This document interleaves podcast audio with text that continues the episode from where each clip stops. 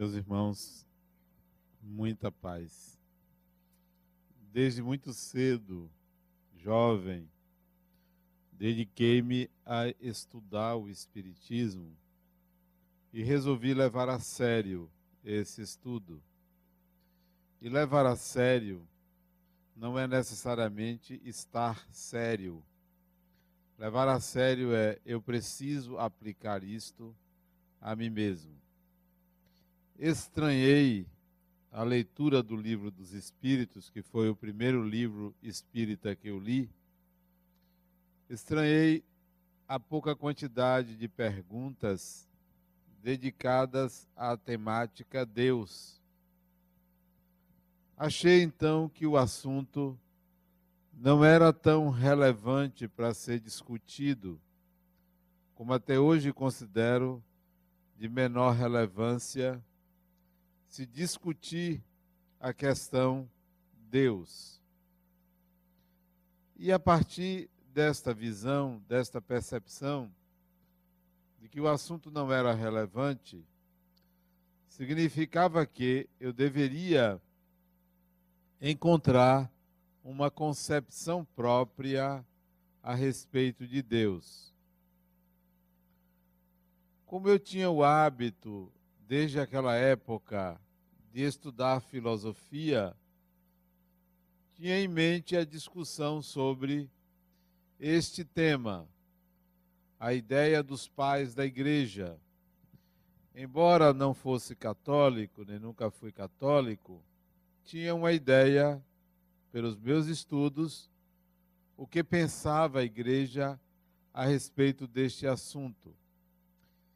E via e vejo que a grande maioria das pessoas, mesmo espíritas, tem uma maneira comum de se de entender e de se relacionar com o que consideram ser Deus. A maioria pede, a maioria agradece, a maioria louva, a maioria estabelece uma relação de poder e subalternidade em relação ao tema, ao assunto Deus. E eu lá, jovem, eu precisava ter uma concepção pessoal. Eu precisava encontrar um meio de lidar com este assunto para que eu o esgotasse dentro de mim. Porque a pior coisa é você ter uma dúvida e não ter uma resposta que satisfaça. Então eu precisava esgotar. Os meus estudos foram se aprofundando e em 1983 eu li um livro que marcou definitivamente a minha concepção a respeito de Deus. E isso tem 32 anos. Eu tinha 28 anos na época que li este livro. O livro se chama Resposta a Jó, de Carl Gustav Jung. Li esse livro, ele me desestabilizou, ele mexeu com as minhas estruturas do pensar. Li uma vez, li uma segunda vez, li uma terceira vez e passei a mergulhar na temática por conta das discussões que Jung fez naquele livro, um livrozinho fino, mas extremamente profundo, de difícil leitura para quem não tem certos conhecimentos de psicologia. E a partir dali, então, eu fiz o que eu convido vocês a fazer. Eu fiz um pacto com Deus fazer um pacto com Deus. Mas não o Deus que vocês conceberam de maneira comum, da forma como vocês aprenderam. Porque há aqueles que entendem Deus porque aprendeu, porque foi educado, porque foi ensinado que era assim. Há aqueles que entendem Deus porque foram tocados por algum acontecimento, por algum fenômeno, por alguma tragédia, por alguma dor. Aqueles que entendem Deus a partir de uma revelação científica ou de uma descoberta no campo das artes, das ciências. Não, não é isto o pacto vai estabelecer um marco zero. Um marco zero. É a partir de agora. Não quero saber como eu aprendi, como é visto por esta ou aquela doutrina, nem pelo Espiritismo. Eu quero ter uma concepção absolutamente pessoal. Então, o pacto começava com uma espécie de expurgo. Será possível você dizer, eu não sei nada a respeito disso, depois de ter aprendido muito sobre aquilo? Eu não sei nada sobre Deus. Eu quero começar deste ponto Será que alguém tem coragem de dizer e fazer isto? Não acredito, não sei o que é. Não me diga o que é. Eu quero formular uma concepção pessoal. E se a sua vida toda foi fundada na crença da existência de Deus. E aí, como deixar isso? E se toda a sua segurança, todo o seu saber for firmado inicialmente na ideia de que há um ser supremo, como limpar isto? Como você tirar toda a sua base? Pois eu fiz isso. Não me interessa não quero saber. Ao ler o conceito espírita de Deus, o conceito, Deus é a causa primária de todas as coisas, inteligência suprema, isto foi como dizer assim para mim: tudo que se pensava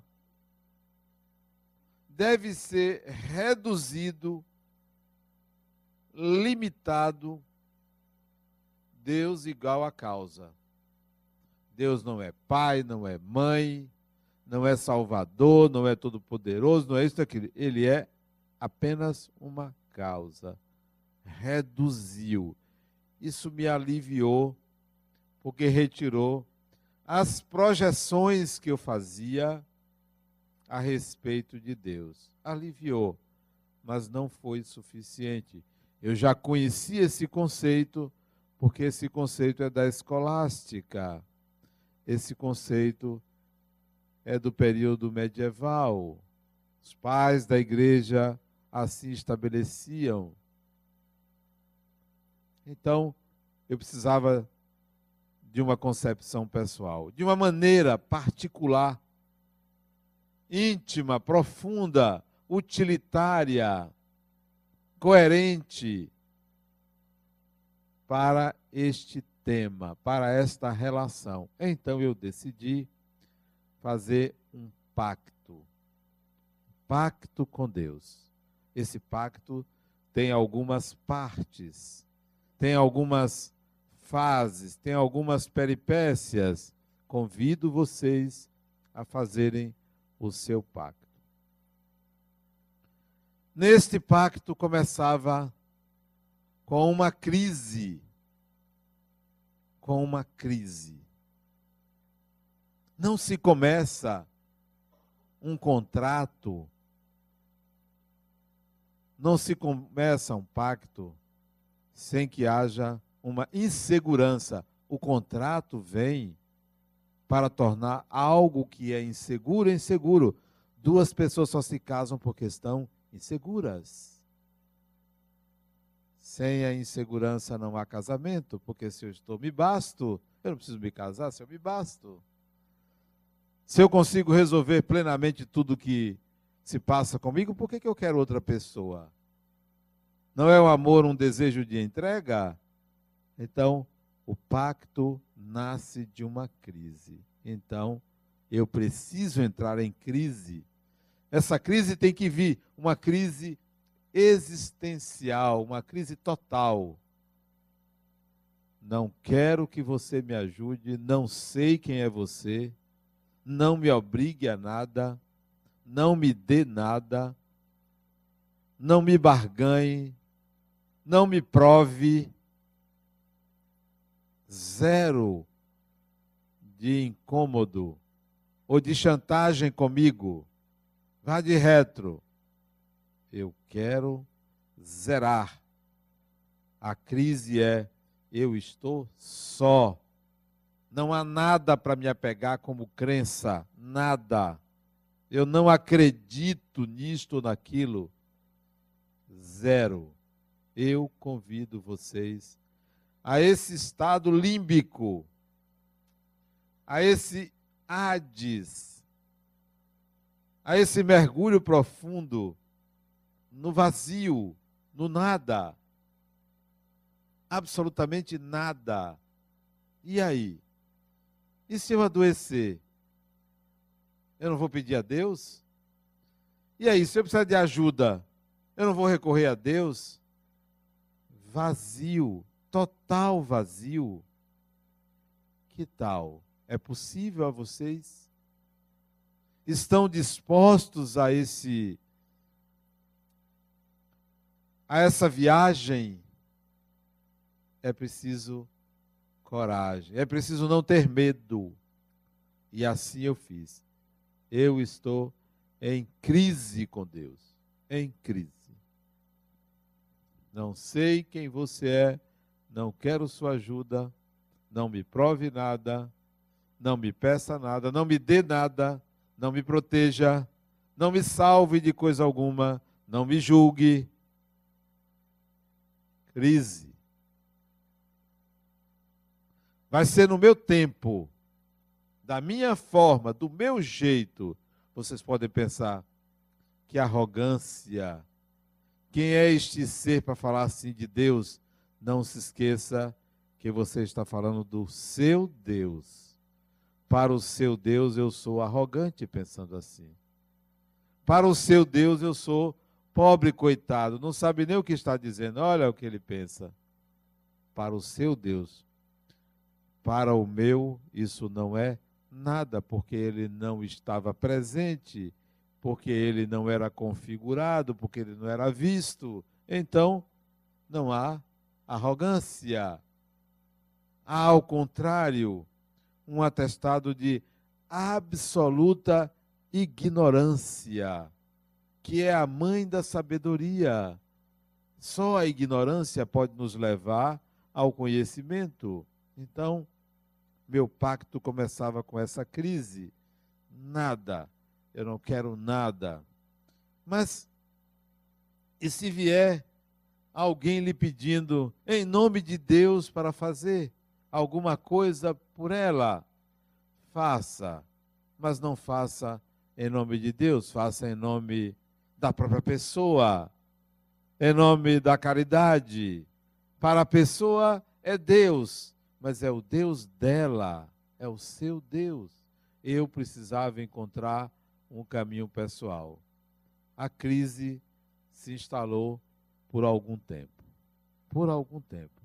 Talvez por uns oito, sete, oito anos de crise, mergulhado nessa ideia.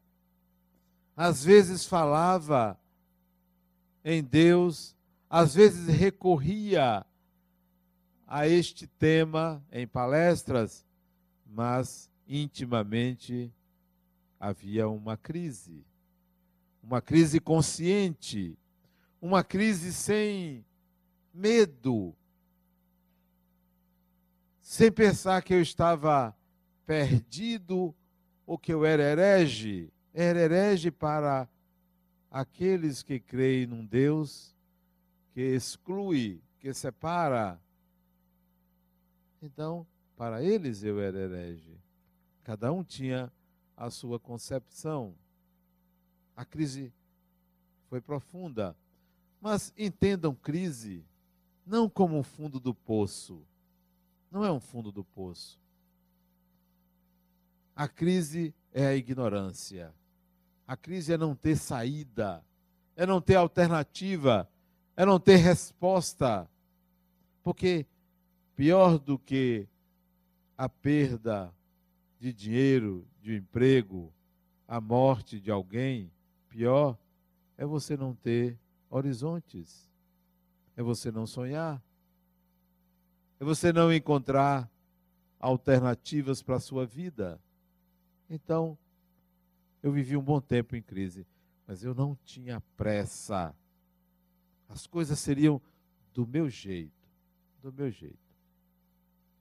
Não queria o Deus que me mostravam. Isso foi uma bênção. Eu considero algo fantástico você se desnudar de Deus. Há uma música de Gilberto Gil, que é preciso ficar nu. É preciso ficar nu. É esse desnudar-se.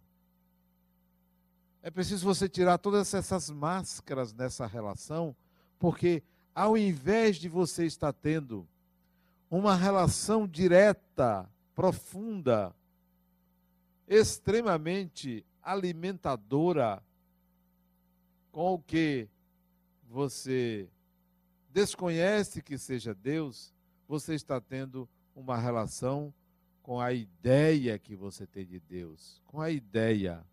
E é uma relação frágil, superficial, utilitarista, mecanicista às vezes, de pensar em circuito fechado. É preciso ficar nu O pacto então começava com a crise. Em segundo lugar, e nessa crise eu dizia: olha, não faça nada para me agradar. Nada. Não faça. Não quero prêmios. Prêmio nenhum. E hoje de tarde saí para fazer uma visita, para conhecer uma obra social e tinha marcado o tempo. Eu vou sair duas horas da tarde. Foi a hora que eu saí. Porque eu queria chegar lá às duas e meia. Acabei chegando às três por causa do trânsito. Mas, quando eu estava saindo de casa, eu fui pentear meus cabelos e a escova caiu. E caiu por baixo é, de, um, de uma cesta de lixo que tem no meu quarto e ficou difícil me abaixar para pegar. Eu disse: Isso é obra de Deus. Atraso é obra de Deus. Um pneu que fura é obra de Deus. Um incômodo é obra de Deus. Um acontecimento inusitado é obra de Deus. Aí eu quando caiu e eu fiquei, foi difícil eu pegar por detrás da cesta de lixo, disse, olha você me mandando um recado. Eu conversando com. Olha você me mandando um recado.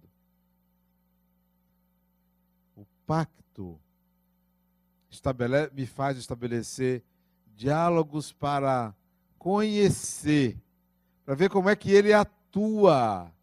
Eu não tinha nenhuma ideia pré-concebida. Eu quero ver como é que você atua. Quem quer que seja, o que quer que seja, que eu não sei o que é, eu quero descobrir seu modus operandi. A maneira como você atua na minha vida, não na vida de todo mundo. Eu quero saber na minha vida. Eu quero conhecer pela experiência pessoal, como um bom aristotélico, pela experiência pessoal. Segundo item do contrato, do pacto com Deus. Se o primeiro era entrar em crise, o segundo é não me esconda nada. Não me esconda nada. Eu não quero viver de ilusão. Eu não quero ser iludido. Eu tenho uma amiga, hoje desencarnada, amiga mesmo, trabalhou comigo na juventude espírita, ela mais jovem do que eu, que ela me disse uma certa vez, ela adoeceu, ficou muito doente. E ela me pediu para ir visitá-la. Mandou um recado, eu fui visitá-la. Isso tem muitos anos. Isso tem mais de 20 anos, 25 anos atrás. Ela disse, Adenauer, sabe por que eu estou doente? Por quê? Porque eu fiz um pedido a Deus eu pedi a Deus que o que eu tivesse que sofrer nessa encarnação, ele antecipasse. Ele antecipasse enquanto eu estava jovem e saudável. Eu não queria sofrimento na velhice. Por isso que eu estou doente. Eu meditei sobre o que ela disse e digo a vocês: isso quer dizer o seguinte: não brinque comigo. Não me engane. Não me iluda. Não quero ilusão.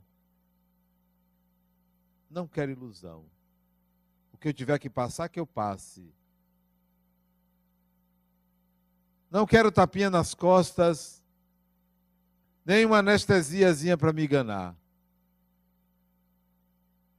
Mostre-me minha sombra. Eu quero saber da minha sombra. Porque luz eu sei que eu sou. Eu quero saber da minha sombra. O item 2 do pacto é entre em contato com a sua sombra.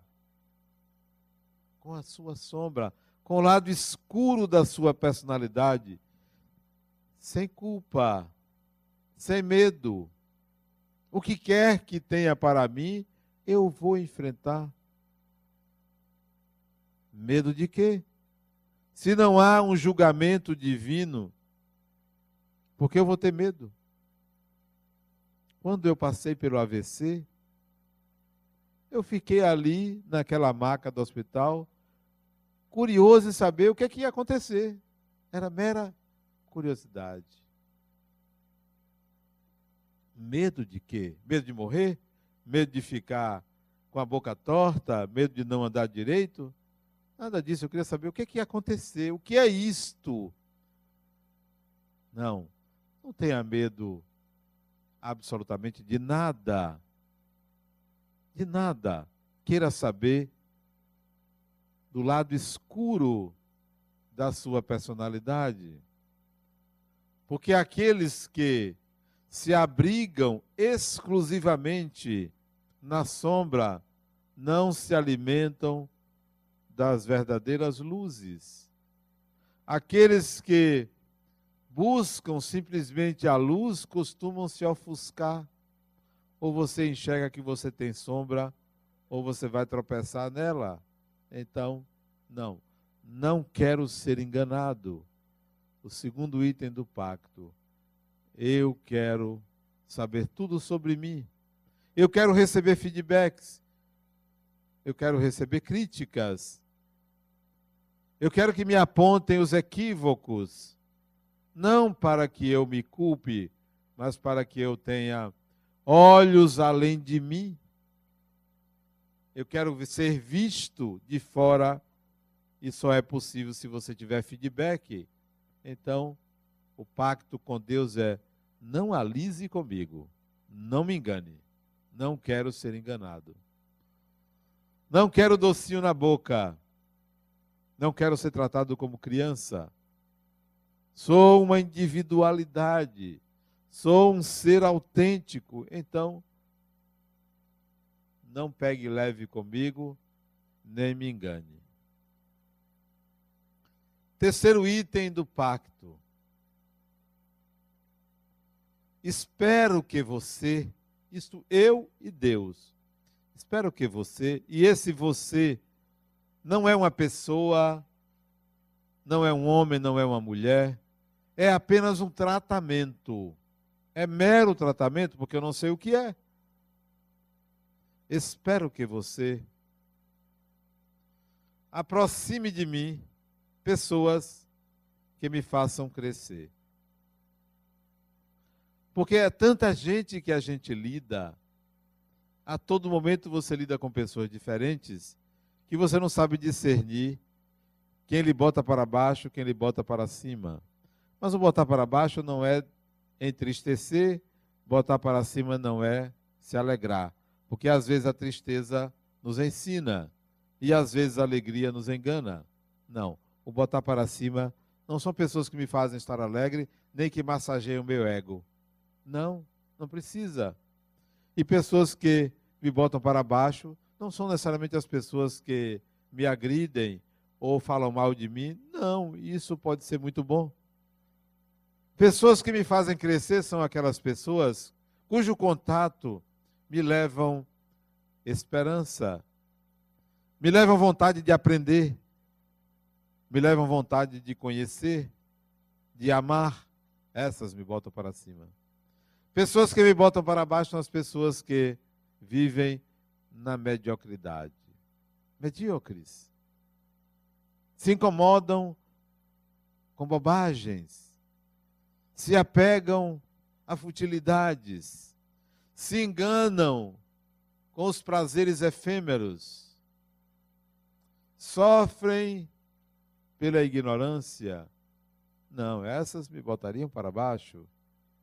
Eu quero pessoas que me levem a crescer. Então o pacto tinha isso. Olha, olha você. As exigências aqui quem faz sou eu.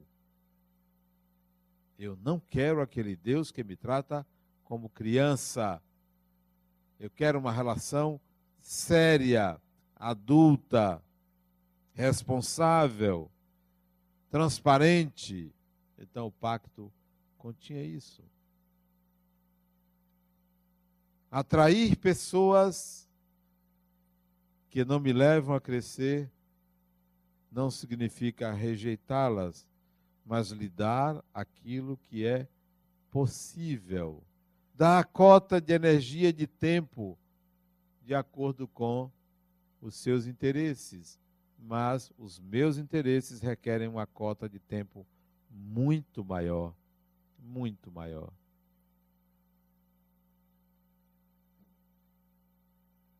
Quarto, um pacto com Deus. Eu preciso descobrir o que é a mente humana. Eu sempre tive curiosidade de saber como funciona a mente humana. O cérebro não tinha, eu não tinha interesse no cérebro. Sempre achei um negócio meio uma massazinha lá cinzenta. Nem bonito é. Não é como o coração, que é coisa bonita, né, assim, vermelho até com anatomia, contornos femininos. O cérebro é um negócio meio, assim, uma massazinha. Nunca me encantei pelo cérebro. Eu queria saber o que é a mente, a dinâmica do pensar. De onde vinha o pensar? De onde vinha o sentir? Por onde entra um pensamento, por onde sai, como ele se transforma em ação. Isso me encantava. Então, olha, eu preciso conhecer isso. Eu quero conhecer isso. Eu quero conhecer a dinâmica psíquica.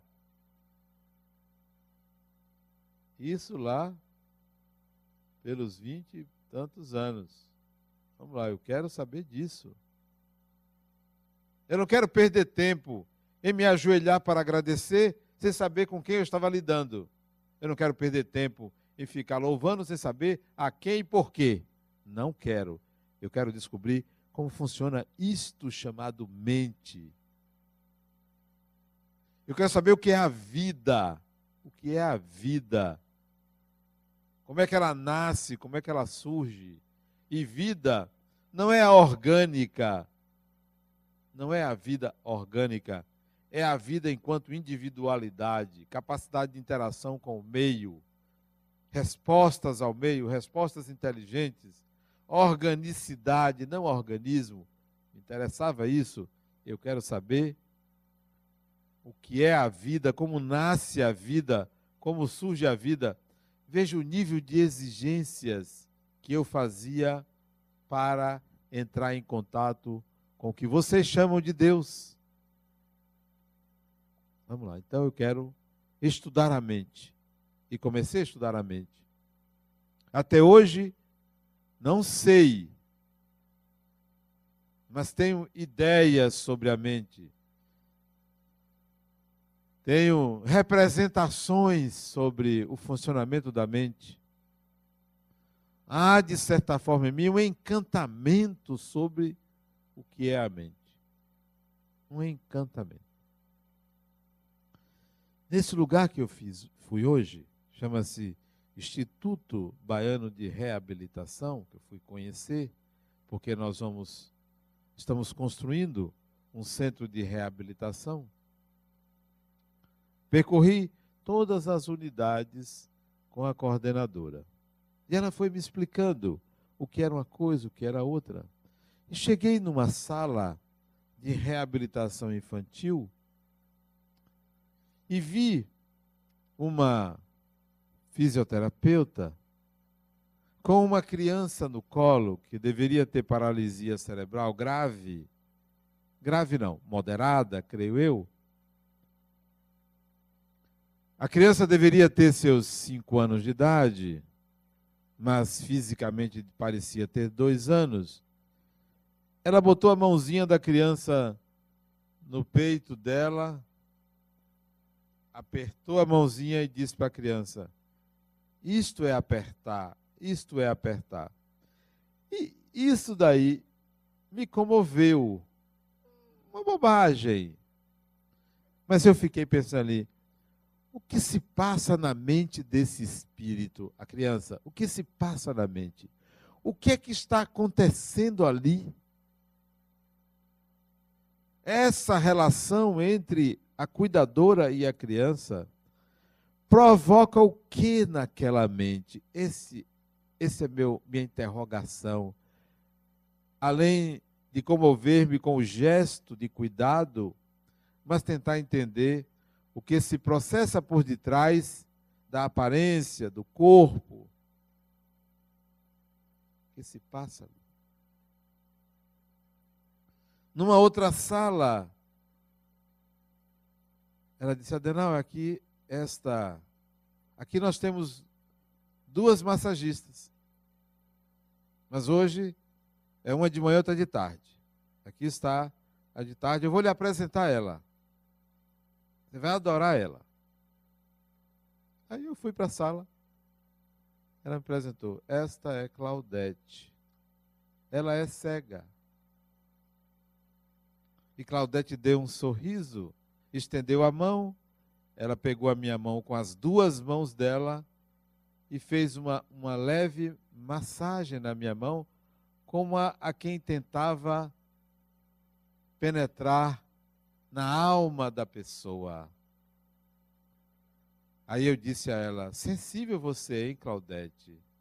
Ela percebeu que eu entendi o que ela estava querendo fazer, que era penetrar na minha alma.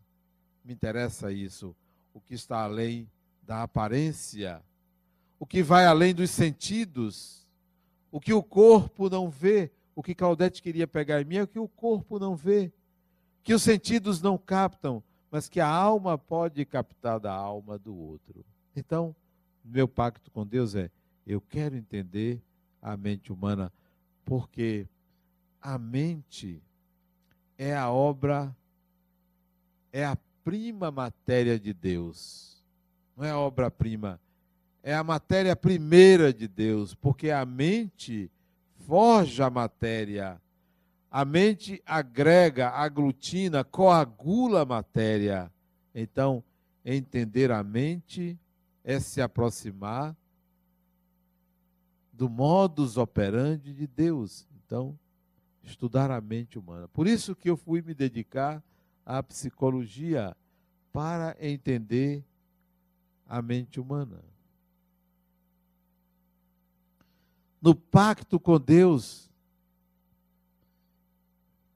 lá no item 5, ó, não vou rezar para você. Rezar? Como assim rezar? As pessoas rezam, eu vou rezar, mas elas rezam para a ideia que elas fazem de Deus. Eu não quero rezar para a ideia. Eu quero estabelecer uma relação direta, constante, permanente. Então, se é direta, constante e permanente, eu não preciso rezar, porque ela será forever, para sempre. Então, eu não quero rezar. Eu quero que sempre esteja acontecendo. Sempre esteja acontecendo. E eu quero que seja de uma forma que eu não precise me lembrar de você. Me lembrar de Deus que eu esqueci. Não, eu não preciso me lembrar. Eu não quero ficar me lembrando. Ainda mais hoje em dia que você tem um volume de informações enormes que você não se lembra de tudo. Bobo daquele que não aceita, que esquece as coisas, que pensa que está com Alzheimer. Não, você esquece, porque tem que esquecer a quantidade de imagens, de sons, somente de imagens que você recebe é muito grande. Não dá para saber tudo. Então, não se avexem se esquece até o que veio fazer aqui. Daí a pouco você lembra. Então, eu não queria uma relação com Deus que eu tivesse que me lembrar. Ah, eu vou entrar ali para rezar. Eu preciso lembrar de Deus, eu não tenho lembrado de Deus. Não, isso eu não quero, não queria. E eu sentia que ele estava concordando comigo. Sabe por quê? Porque eu comecei a sentir ele. Comecei a sentir. Sabe quando você sente que gosta de uma pessoa, mesmo que ela esteja distante, mesmo que seja improvável que você a veja, mesmo que ela já tenha desencarnado, mas você sente? Porque sentimento não é uma tomada que você liga e desliga, é permanente, você sente. Então eu comecei a sentir. Foi uma surpresa para mim. Isso já tinham se passado alguns anos. Eu comecei a sentir. A essa altura eu já tinha uns 36, 37 anos. Eu comecei a sentir a sentir. Eu sinto. E como explicar? Não tem explicação. Não tem fórmula. É um sentir. É uma coisa que invade e que você passa a confiar. Confiar quer dizer fiar com. Fiar Confiar é fiar com. Fiar é tecer fios, conexões. Lá no pacto tinha isso. Eu não vou pedir nada a você. Eu não vou agradecer por nada que você faça por mim. Eu quero saber o que é que você quer. O que me interessa não é o que eu quero. Eu tenho curiosidade em saber o que é que você quer. Qual é a sua? Qual é a sua? Não é qual é a minha, qual é a sua. Qual é seu caso? Qual é sua pretensão? Então estava lá no pacto. E tem seis. Qual é a de Deus?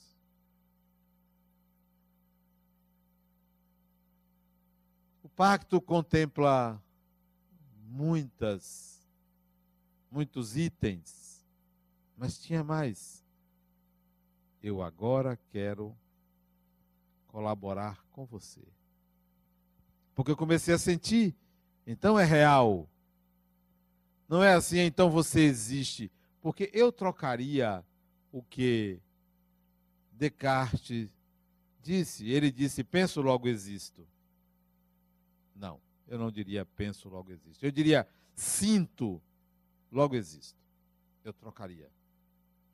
Porque eu penso, logo existo, inaugura a era da razão. O racionalismo surge a essa época com a proposta de Descartes. Mas eu diria hoje que começou o racionalismo lá, começa agora uma nova era, que é a era do espírito, que pode dizer: sinto, logo existo.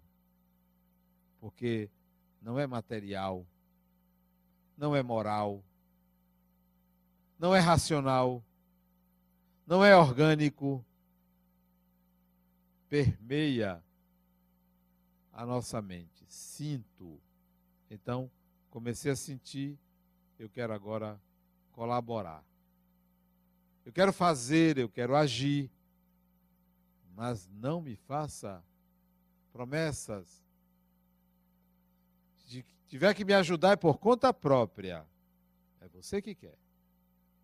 Não venha me chantagear, nem dizer assim: me dê isso que eu faço aquilo. Não quero. Me cure, me salve que eu lhe dou tal coisa. Não quero. Isso eu não quero para mim. Que você tiver que me dar, me dê por livre e espontânea vontade, por sua caridade. Vocês podem pensar assim, mas que soberba, que absurdo. Eu estou dando um depoimento pessoal, porque Deus é uma questão pessoal, não é uma questão coletiva, é pessoal. Do seu jeito, faça, faça o seu caminho. Ou você continua numa estrada coletiva que ele mantém dentro de um sistema, ou você cria o seu próprio caminho. Há uma música que Sinatra canta chamada My Way. A minha maneira, da minha forma. Faça da sua forma, porque a realização do espírito é um processo pessoal é o encontro da própria designação. Então, sentir Deus é a proposta que eu faço a vocês. Sinta. Eu vejo, não, o ver não é com os olhos, eu percebo como ele atua. Que sutileza! Ele se escondeu de todo mundo. Ele se escondeu. Você pode até argumentar, mas pela obra você vê o Criador. Sinceramente, ter o poder que tem fazer isso é nada. Poxa, dê uma massa de modelar uma criança que começa a modelar um bocado de coisa. Se isto é suficiente para uns, para mim isso é óbvio. É óbvio. Não é só pela obra é mais do que isso. Ele se escondeu, porque não está visível assim, pronto, porque o que está visível é manifestação da mente humana. As coisas só são assim porque este aparelho chamado mente assim concebe. Porque, como é, ninguém sabe. Ninguém sabe como é a água ela só é líquida, incolor, porque nossos olhos assim registram, nossos sentidos assim percebem. Mas o que é isto que gente chama de água não é acessível ao humano, não é acessível. Então, Deus não é acessível pelos sentidos, não é acessível. É acessível pelos sentidos a manifestação do psiquismo humano. Isso é acessível pelos sentidos. Deus se escondeu. Ele é sutil. Ele está e não está. Ele é e não é. Ele faz e não faz. Ele é vida e é morte. Ele é claro e é escuro. Ele é a totalidade disso, mas é também o vazio. Então, ou você sente, ou você vai continuar na ilusão, na ilusão coletiva, acessando uma coisa que você sequer deu ao trabalho de fazer uma descoberta pessoal. Sequer deu trabalho. Aceitou. Oh, mas não é assim que todo mundo pensa. Então é isso mesmo. Está ali no, no sufoco, está ali já devendo no cartão de crédito, então vai aceitar um Deus que lhe tire, que pague o mínimo pelo menos. É assim que a gente faz. Vamos no sufoco. Vamos no desespero. Vamos como o boi na boiada, vamos sendo levados. Pare. Dê uma parada. Ah, mas se eu parar e pensar dessa forma, eu morro. Morra. Garanto que alguém vai velar por você. Pague o preço por viver. Pague o preço por viver. Não tenha medo. Porque o sistema, o sistema que nós criamos, ele é insuficiente para explicar tudo. Então, comece a construir um sistema pessoal. Mas um sistema pessoal que inclua o outro, que inclua o amor, a caridade, o perdão. Porque um sistema pessoal não é um sistema contrário a tudo que existe. É um sistema que inclui, agrega, atrai, admite. Então, partam para sentir Deus. Partam para sentir. Eu quero sentir. Mas não pense que é um soluço, não, que é um arrepio, porque arrepiou é espírito. Não é um arrepio não é físico. Ah, eu só acredito se acontecer tal coisa agora. Não faça essa besteira, não é assim. Não é assim. Não peça provas. É um fluxo natural do viver que lhe leva a esse sentimento. É um assumir com seriedade o conhecimento espiritual, o conhecimento da alma humana e nunca jamais responsabilizar ninguém pelo que lhe acontece. A responsabilidade é sua e tudo que lhe acontece é para o seu crescimento. Vamos sentir Deus nas nossas orações, ou melhor dizendo, nas suas orações, inclua a seguinte expressão: Deus, eu preciso ficar nu para lhe entender. Eu preciso me desnudar. Eu preciso acabar com o meu sistema de crenças para entender o que é você. Como a música diz de Gilberto Gil, meu Deus é incompreensível.